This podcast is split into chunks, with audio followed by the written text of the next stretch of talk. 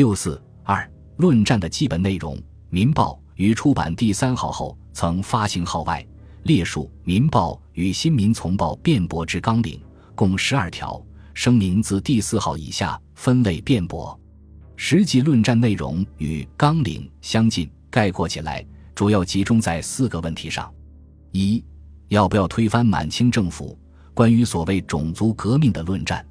改良派否认民族歧视和民族压迫的存在，因而也就否认推翻满清政府的必要。康有为狂热地歌颂清朝统治者的功德，称颂康熙的薄税不仅为中国数千年所无，亦为地球万国古今所未有。梁启超声称，在清朝统治下，举国人民其在法律上本已平等，无别享特权者。他要革命派多从政治上立论。而少从种族上立论，在政治学大家伯伦之理之学说一文中，梁启超问道：“排满者以其为满人而排之乎？亦以其为恶政府而排之乎？”他一再声称，汉人满人都有好有坏，例如对立宪，汉人有赞成的、作梗的，满人也有赞成的、作梗的，赞成、作梗都与种族毫无关系。又说。满洲是中国国土，不是一国。满族二百多年来早已同化于汉人。满清入关是中国统治者的更迭，是爱新觉罗氏取代了朱氏，建州卫人取代了安徽人，不是中国的灭亡。梁启超批评革命派的排满论是贬狭的民族主义，愚不可及。梁启超主张多从政治上立论，他所提出的某些具体论点也并不错。如满洲是中国国土，满清入关只是中国统治者的更迭等，都是正确的，但他的结论却大错特错了。他认为满洲政府明明是我四万万人之政府，不应该推翻，只应该监督改良。什么才是中国人民的大敌呢？据说那是个人主义。当大局之利害与己身之利害相反时，宁牺牲大局而顾自身的个人主义。他说：“夫此次为改革之梗者，故不独铁、梁、荣、庆二人矣。及汉元之大辽，已居大多数焉。若彼者，宁得为其任改革为利满不利汉，而因以梗之耶？无一任改革为不利于己一身之富贵权利，而因以梗之耳。至而言之，则个人主义者，今日中国膏肓之病也。”梁启超号召人们。以此并为国之大敌，和权力以征讨之。在这里，不仅满洲贵族被梁启超开脱了，汉族官僚也被开脱了。所不能开脱的，只是满汉人人有份的一种思想上的病症。改良派为清政府的预备立宪欢呼。梁启超吹捧光绪皇帝说：“天向中国，但有我德宗景皇帝汤沛德音，不立宪之政，以垂诸无穷。”在他看来，清朝统治者做到了这一步，就克服了任何种族或阶级的偏私。若服公天下之圣心，与服规模措施之宏远，则未闻有圣圣相继如今日者也。徐佛苏保证，只要有了一部宪法，满汉之间的不平等事实，都可以根据法律条文消化掉。总会新报也连连许愿，立宪之后就满汉平等。不会有什么种族之嫌二了。与改良派相反，革命派列举大量事实，揭露了清政府所实行的民族歧视和压迫政策。他们说，二百六十年来的政治是不平等的贵族政治，满清政府对汉族的压制可以称得上是无所不至。虐我则仇，既然满洲之对于汉民也无义而非虐，则汉民之对满洲也亦无义而非仇。革命派又揭露了清政府的媚外卖国政策，指出自鸦片战争以来，清政府与洋人所订大小条约，无一非损己以益人者，大者为领土权、独立权之侵蚀，小则为铁路、矿产、航道等权利之授予，使无国民处处伤心，穷于无告。为了拯救中华民族的深重灾难，他们表示。必须坚决推翻灭弃我国家权力之一族专制政府。满洲区则中国强。革命派还揭露了清政府所谓预备立宪的骗局。他们指出，满洲贵族的排汉宗旨并未略改，只不过出现了两派：强悍派主张专门练兵以镇压汉人，如铁良；阴柔派主张变更政体以愚弄汉人，如端方。预备立宪的一整套做法是以立宪为表，中央集权为例，阳收汉人之虚妄，阴指满人之实权，目的在既保绝罗氏须臾之残作。当时。革命派中却有不少人具有狭隘的种族主义思想和复仇情绪，他们自视为神明之胄，谩骂满族为贱种，宣扬满洲在前明时代与中国为敌国，甚至否认满族为中华民族的一员。